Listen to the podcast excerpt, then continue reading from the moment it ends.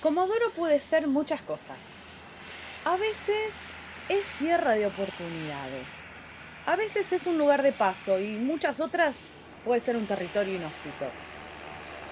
Por eso hay quienes nacen acá, pero eligen viajar para construir sus historias en otros escenarios. Hay nicks, esos nacidos y criados que ni siquiera piensan en cambiar de paisaje. También están los que llegan pero pasan de largo. Pero están esos que vinieron desde lejos, desde otros países, solo para descubrir que este es su lugar en el mundo. Mi nombre es Rocío Barquín y en este podcast de ADN Sur vamos a conocer la historia de los que vinieron y se quedaron en.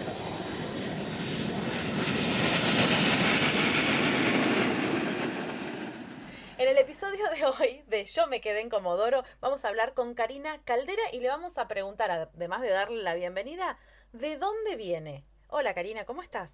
Hola, hola, ¿cómo estás? Vengo de Venezuela, de Venezuela, de una ciudad que se llama Maracaibo. Es una ciudad también petrolera como Comodoro, pero caliente, totalmente. No, no, no, el clima nada que ver con este. Día de playa, ah. o sea, playa todo el tiempo. No, bueno, no tenemos playa, tenemos un hermoso lago, eh, es muy grande, parece, no sé, el mar, de hecho se une con el mar, con el Caribe, este, pero sí es, es caluroso, bastante caluroso. Eh, las temperaturas 32, 36, 28. A menos de eso nada, de noche y de día. No, 19, entonces uno empieza a abrigarse, ¿viste? En 19, eh, y eso es muy raro. En realidad las temperaturas son normalmente altas. O sea que lo primero que te llamó la atención del sur, por ejemplo, podemos decir que fue la temperatura. Eh, digamos, no que me llamó la atención, sino que me, o sea, me pegó mucho. Pero bueno, a todos se acostumbra uno. ¿viste? Eh, y contame, ¿cuántos años tenés? Yo tengo 45 años. ¿Y desde hace cuánto que estás viviendo en Comodoro? Eh, voy a cumplir tres años. Tres años aproximadamente. Viniste, bueno, antes de la pandemia, eh, ¿y qué te llevó a decir, bueno, nada, dejo eh, mi ciudad y me voy a vivir a Argentina? ¿O te fuiste a vivir a otro lugar antes? O sea, ¿cómo fue tu salida? O sea, ese momento en donde haces clic y decís, bueno, no, yo voy a dejar mi ciudad y mi país para irme a otro lado. Bueno, en realidad como muchos venezolanos, eh, simplemente era buscar una oportunidad mm, de estar, digamos, un poco mejor. Y el tema de la economía, la economía del país, que bueno, que para nadie es un secreto, eh, es lamentable la mala administración, digamos, que, que aún hay todavía. Y por esa razón, así como yo, muchos venezolanos decidimos salir de, del país, eh, algunos por simple hecho de evolucionar en, su trabajo, en sus estudios, eh, otros porque simplemente, en este caso, en mi caso, era que tenía tres trabajos y en realidad no, no, o sea, no te alcanzaba, ¿entiendes? Sí. Era como muy, muy cerrada, la, muy limitada, ¿ves? Tenías que estar como más limitado. Y bueno, digamos que eso me impulsó a, bueno, hay que hacer algo y, y si no se puede acá, se puede buscar en otro lugar, ¿ya? En aquel momento eh, había, digamos, uno miraba varios países y en este caso, bueno, comenzamos a, digamos, comencé a ver Panamá y en ese, justo en ese momento Panamá pidió visa. Claro. Que si no tenía visa, bueno, Panamá no. Fuera del... Panamá me gustaba, ya había estado en Panamá y realmente me gustaba. Eh, pensábamos en Chile, pero bueno, es muy lejos y Chile tenía también muchas, eh, muchas cosas que había que hacer. Igual, tenías que tener no sé qué cosas, o sea, era como complicado eh, lo que es la parte legal. Porque digamos que una de las cosas para emigrar no solamente es, ah, no, es un país lindo, no, qué puedo hacer allá más o menos qué condiciones hay económicas, eh, y bueno, y mirando todo. Y si ibas a poder trabajar también en el lugar donde llegaras, ¿no? Claro, claro, claro. Claro, hubo muchas cosas que no, que, te soy honesta, que cuando ya estás en el país es que las ves y las sabes. Antes como que no. Claro. Y digamos que es lo que nos pasa a todos los que emigramos. Y bueno, eh, sí vimos que, o por lo menos vi que Argentina había la posibilidad de venir, porque bueno, había una persona acá que yo conocía que ya estaba, y justo estaba en Comodoro, por eso me vine directamente, digamos, a Comodoro. En Buenos Aires estuve una semana nada más con otros amigos que recibieron, porque cuando emigras eso es importante, que alguien te reciba, que alguien te guíe, mira, esto es así, esto, y así, pues. Eh, y bueno, ver eso y la parte legal. Eh, en eso Argentina es muy noble porque es fácil. O sea, en tres meses puedes tener ya tu, tu DNI y estás legal. Eh, nunca, nunca pensé por lo menos ir a un lugar porque sé que debe ser duro. No me ha pasado, gracias a Dios, pero he visto otros casos de gente que está en Estados Unidos, por ejemplo, y no tiene los papeles, un tema para trabajar, o sea, esas cosas que vos decís, bueno, si yo me voy a un lugar, por lo menos buscar estar en mejores condiciones. No porque sea bonito, porque todo el mundo vaya para allá o sea la moda, sino yo puedo estar ahí, eh, podré desarrollarme ahí, eh, hay condiciones legales, que, eso es lo más importante, ya tener la legalidad te permite hacer otras cosas, te permite emprender si no le querés trabajar a nadie, te permite trabajar con alguien y así pues. ¿Vos qué hacías en Venezuela? O sea, ¿a qué te dedicabas? Eh, bueno, realmente yo soy comunicadora social, soy, sí. ¡Qué bueno! ¡Qué bueno! sí, como yo. como vos, sí. Eh, comunicadora social y locutora de radio. Eh, allá no, no me desarrollé como, digamos, no trabajé mucho en esa parte, porque desde muy chica trabajé mucho eh, todo lo que es la parte de venta, atención al público, trabajé en diferentes rubros. Sí, como muchos de los, como muchos de los que, digamos, de los comunicadores o los de periodistas acá, por ahí hacemos varias cosas al mismo tiempo. no en todos los casos, pero. Exacto. Y después trabajé en radio con unos compañeros. Eh, allá en Venezuela, digamos, hay las dos modalidades. Podéis ser productor nacional independiente, que también lo hice, por el tema de que el gobierno que estaba, y ellos te daban esa oportunidad y podías trabajar en una emisora comunitaria. Eh, y estaba eh, lo que es a través de la universidad, una universidad que es una universidad pública, eh, que es la Universidad del Zulia. Ahí vos podías ser médico, ingeniero, lo que sea, y hacer el curso de locución y graduarte como locutor, como locutor a nivel nacional. ¿ok?, y podías ejercer la locución. Yo hice ambas cosas. ¿Ya? Si no era por aquí, era por aquí. Y bueno, tuve un programa de radio con unos chicos. Eh, era un noticiero en la mañana. Básicamente era como una revista. Eh, se llamaba Al despertar con las noticias. Y lo hacíamos en una hora, de 6 a 7 de la mañana. Porque allá la gente se levanta muy temprano. Entonces, eh, bueno, trabajé con eso y luego, bueno, trabajé todo lo que era la parte administrativa, eh, incluso trabajé en una iglesia, eh, en la parte administrativa, que quedaba por mi casa. Ese fue el momento en que tenía tres trabajos. Claro. Trabajaba como community manager para una eh, empresa de inmobiliaria. Trabajaba en una empresa en la parte administrativa, en otro horario, y trabajaba en esa iglesia eh, como eh, jefe de, como secretaria de, la parroquia, ¿ya? Entonces, bueno, ahí tenía, ese, en ese momento tenía ese trabajo. Y también trabajaba con mi esposo, porque él es diseñador gráfico y fotógrafo. Eh, trabajaba con él en todo lo que era eventos a nivel de fotografía, ¿ya? Entonces también teníamos ese, digamos, ese emprendimiento eh, y ahí pues trabajábamos fines de semana para las instituciones, colegios, productos, servicios. Cuando te venís para Argentina, ¿te venís solo o te venís con tu esposo? Vine, eh, vine con, primero vine sola y después por el trabajo de él. Él no podía viajar en ese momento. Y me vine sola. Luego él se vino, pero sí, me vine sola eh, y a los meses pues se vino él. Bárbara, y cuando llegaste acá a Comodoro, ¿cómo fue tu primera impresión?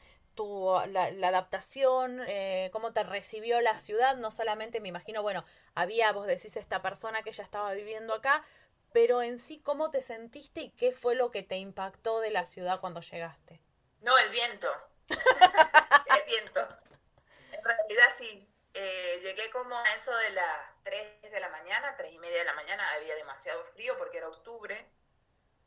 Eh, que ya es primavera, digamos. Bueno, pero yo sentía demasiado frío, demasiado frío. Eh, el frío, más, que el viento, más que el frío, el viento. El viento fue lo que, y bueno, si te digo, me encantó el mar, pero me, o sea, te choca es por lo menos la aridez. En donde yo soy es muy verde. Claro, es un paisaje demasiado verde. Completamente diferente. Claro, tener el mar así me encanta. Eh, de verdad que, aparte de que vivía en un departamento que tenía además vista al mar, en ese momento y en realidad era como reconfortante, eh, el, paisaje hacia el mar, vivo en la parte del centro, por eso te digo. Claro. Pero sí, sí, digamos que eso es lo que más me... Y que es una ciudad muy tranquila, y eso también me gusta. Tranquila. Que es tranquila. Y con respecto a la gente... Bueno, yo te digo sinceramente, no, yo me adapto a muchas cosas en realidad mi experiencia no, eh, he escuchado otras experiencias que son distintas, obvio, que no son muy buenas, digamos, pero mi experiencia, eh, de verdad que no, me he encontrado con gente buena, me he encontrado con gente que, que me ha ayudado un montón, que me ha enseñado muchas cosas, gente atenta, aun cuando es cerrada. O sea, son muy limitados. O sea, te doy, necesitas, toma, pero no son tan calurosos. Y eso lo entendí. Entonces, en el momento en que tú entiendes y aceptas eso de la gente, ya hace que la cosa sea más fácil. Porque no vas a luchar contra algo que, o sea, ellos son así, la gente acá es así. Pero también he visto que hay gente de todos lados entonces he visto la diversidad, o sea, de todos lados, de otros países y de otras regiones de la misma Argentina, que también me he dado cuenta que son distintos. O sea, la gente que vive para el norte es como un poquito más cálida, un poco más atenta. Eh, la gente que es propia de Comodoro es como un poquito más cerrada, la gente grande. La gente más joven, como ha salido y entrado, es como un poquito más abierta. Es decir, hay diversidad, así como me consigo gente de otros países. Entonces eso, eso te, o por lo menos veo que Comodoro tiene eso. Eh, como quizás como algunas grandes ciudades, pues que tienen diversidad. Bueno. Tiene eso en común entonces con las ciudades grandes. Y cuando llegaste, em, eh, digamos, ¿cómo pudiste ubicarte laboralmente? ¿Pudiste eh, adaptarte? Eh, ¿Qué es lo que estás haciendo en este momento? No, en este momento trabajo como manicurista y además tengo un emprendimiento como manicurista. No tiene nada que ver con mi carrera, digamos, no, no hago nada de prensa, no hago nada de eso. Llevo mis redes sociales. Igualmente sigo trabajando con mi esposo en la parte de redes sociales, lo apoyo mucho todo lo que es la parte de redacción y ese tipo de cosas. Eh, me costó, me costó, estamos hablando de que tuve cuatro meses sin empleo, eh, porque que de mi carrera, al llegar pensé que podía hacer algo, pero también me di cuenta que al no conocer, al no saber y al darme cuenta que hay muchos términos que son distintos, es decir, eh, para mí significa una palabra significa una cosa y para ustedes significa otra. Entonces me conseguí que, que era como muy irresponsable de mi parte como comunicadora sentarme o ante un micrófono o, y no saber o no conocer. Entonces, eso dije, no, por ahí no es todavía. Eh, gracias a Dios sé hacer otras cosas. Y, y, bueno, simplemente comencé a buscar trabajo de, de otras cosas. Dije, bueno, trabajaré como vendedora, como, eh, o ahí veré qué hago, como secretaria, como administrativa, porque en esa parte creo que es, digamos que casi lo mismo. Eh, pero bueno, como de joven también hacía estas cosas, cuando estudiaba, lo aprendí y me gusta, o sea, aparte de cualquier cosa, me gusta lo que hago. Entonces, eh, en ese momento buscaban como manicurista y nada, fui. Pero lo que sí veo, que es algo loco, a mí me parece algo loco, es que cuando vos vas a buscar empleo acá, tienes que hacer el currículo de acuerdo al empleo que vas a hacer. O sea, al que vas a buscar. Porque si no estás como sobrevaluada, y tampoco te dan trabajo. Claro, sos demasiado para el puesto. No, no, te dejo, te dejo libre para que consigas algo mejor. Y vos decís, no. no, necesito trabajar, ¿viste? Claro. Entonces, eh, eso pasa mucho. Ahora, qué loco esto que me decís de como tener que aprender el idioma español, siendo que parece que todos habláramos el mismo español y no hablamos el mismo español. Pero no es así, claro, claro. Entonces, eh, en el trabajo que estoy, he aprendido un montón, todavía me faltará, pero cuando tú atiendes las clientas, te das cuenta cómo hablan, qué significan, eh, y me lo tomé light, como decimos nosotros. Claro. Este, preguntaba, no, no me da pena preguntar, no me da pena no saber algo, eh, ¿sabes qué? No sé, ¿me puedes explicar o cómo es eso? O ¿O qué significa eso? Entonces la gente se reía, pero como diciendo, ¿cómo que no sabe? No, no sé, no soy de acá. Ah, claro. Entonces, así, y ya después fue, fue como, fue como hasta jocoso, porque sí, ya se te hace como que, bueno, siempre te preguntan lo mismo, igual que te preguntaban por el, por el acento o por el tono en el que hablas, te preguntan, ¿y vos de dónde sos? Claro. Era la pregunta de todos los días, siete o ocho veces al día, según a quien atendiera, te preguntaba eso. Ya mis compañeras de trabajo escuchaban y se reían. Claro, y después, Si, si, si, digamos, hay confianza o la gente se anima, la pregunta siguiente es, ¿y cómo son las cosas allá? sí, sí, también, también. eran preguntas como repetitivas, aún las hacen cuando va gente nueva que no me conoce, porque ya yo ahí en Malavia tengo dos años y unos meses, y, por eso te digo, ya hay gente que te conoce, ¿no? La venezolana, o tal, o Cari, ya es como que ya sabemos que ella no, que no es de acá, pues. Claro, claro, es de allá. Así. que ya estás un poco más acomodada eh, con la ciudad, con tu marido acá, trabajando. Y entonces, en este tiempo que pudiste vivir y acomodarte y hacerte de la ciudad, más allá de eso que me contás de la gente, que puede ser, eh, por, por más que sea muy diverso, un poco más cerrado, un poco más este, abierta, más hospitalaria, ¿qué fue lo que te llamó la atención en cuanto a costumbres que vos decís esto es raro? Es común para Comodoro, pero es raro. ¿Qué te llamó la atención? Eh, no sé, no, recuerdo nada. O sea, no tengo algo así que sea común o raro. No, no sé. De verdad que no, no tengo algo en específico. Y algo que... muy general. Y algo que vos trajeras con vos de como costumbre de Venezuela, que por ejemplo tus compañeras de trabajo te digan, ¿qué estás haciendo?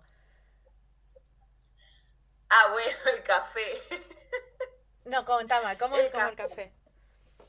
El café, porque ellas, ustedes tienen la costumbre de que aquí en ese momento no, se podía compartir el mate y era algo como, como que si yo les decía que no, era como un desprecio. Como, claro, decirle que no al mate. Se entiende de un extranjero, pero ah. igual era chocante.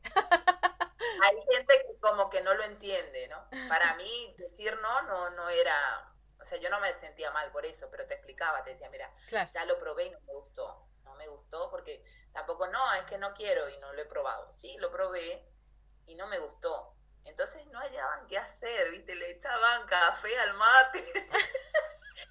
y yo me decía, no, ni eso.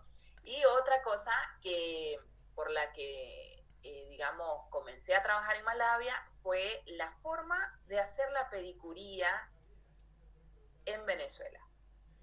De hecho, tengo muchas amigas venezolanas que se hacen los pies conmigo porque no les gustaba como la hacían acá. ¿Entiendes? Claro. Estamos acostumbradas a otras cosas. Una técnica distinta.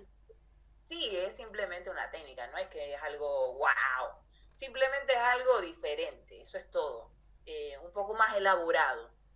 Entonces, eh, cuando recuerdo que cuando la chica que me, que me contrata me hace la entrevista, me pregunta y me dice que qué me gusta más hacer, si manos o pies. Y ella se sorprendió que yo le dijera que pies, porque la mayoría de las chicas que habían o que iban a trabajar no les gustaba. Entonces les daba asco, no les gusta, les da impresión, no, no sé cómo llamar. Pero ella me comentaba eso.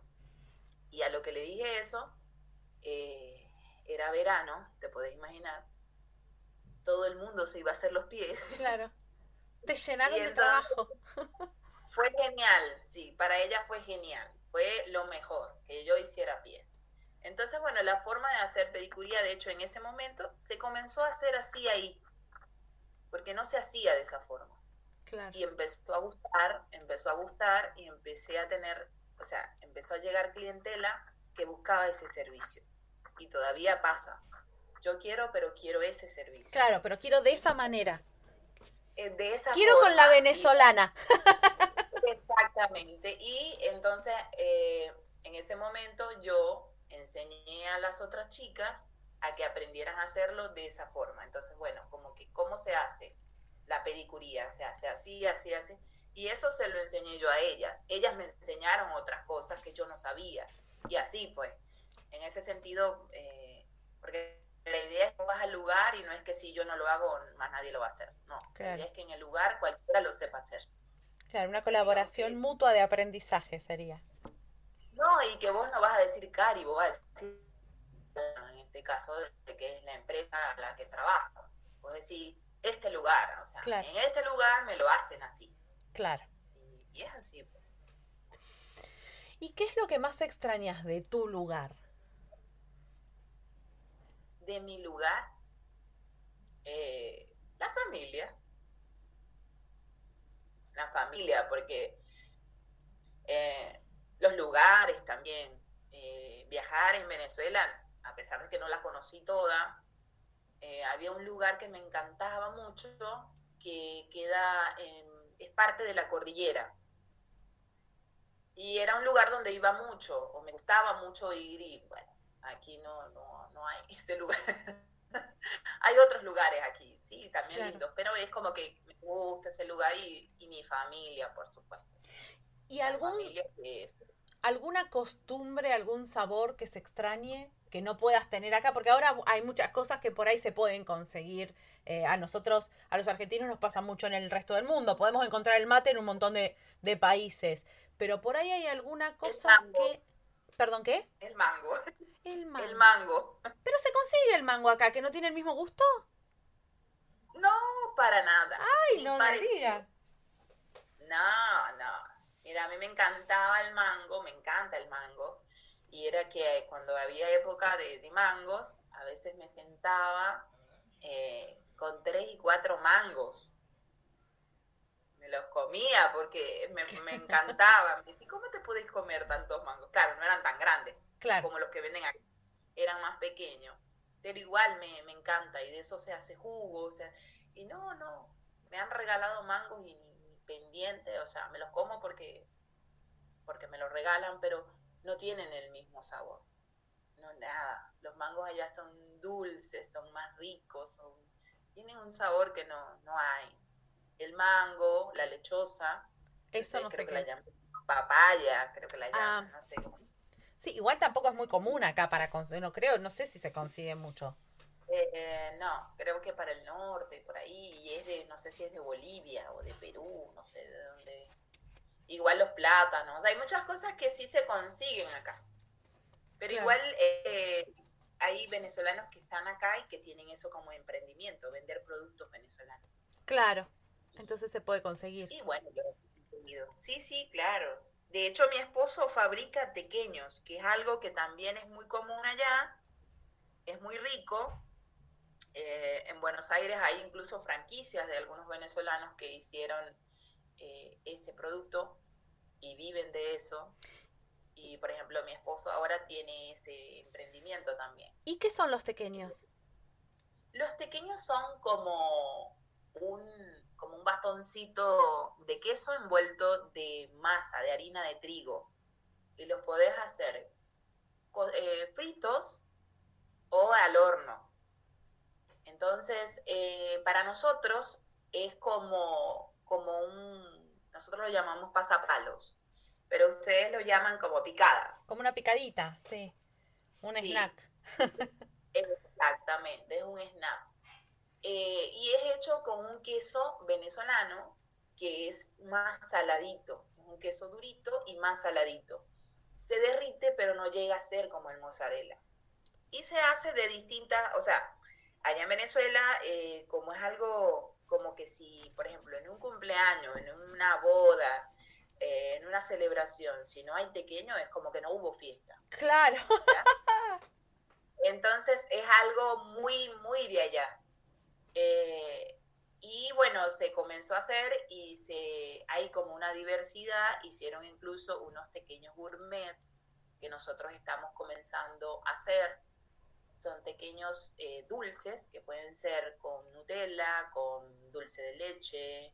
Eh, ya me convenciste, ya me habías convencido con los de queso. Ahora quiero probar estos de Nutella y de dulce de leche, que es una fusión increíble entre una forma de hacer un plato venezolano y el dulce de leche que es argentino. No hay vuelta. Claro, claro. También estamos haciendo uno que para ustedes se llama vigilante, que es con membrillo y queso ya, ya, ya me diste hambre, te lo, tengo que decir. No importa, yo creo que no importa la gente, la hora a la que la gente esté escuchando este episodio, va a tener hambre. Así haya terminado de comer y va a tener ganas de probar pequeños. De hecho, yo ya los, ya, ya noté, para no olvidarme cómo se llaman, porque lo que voy a hacer va a ser probarlos. Em, ¿Y tu marido está haciendo eso? ¿Él se está dedicando también eh, a la fotografía y a lo que hacía o solamente ahora están con este emprendimiento?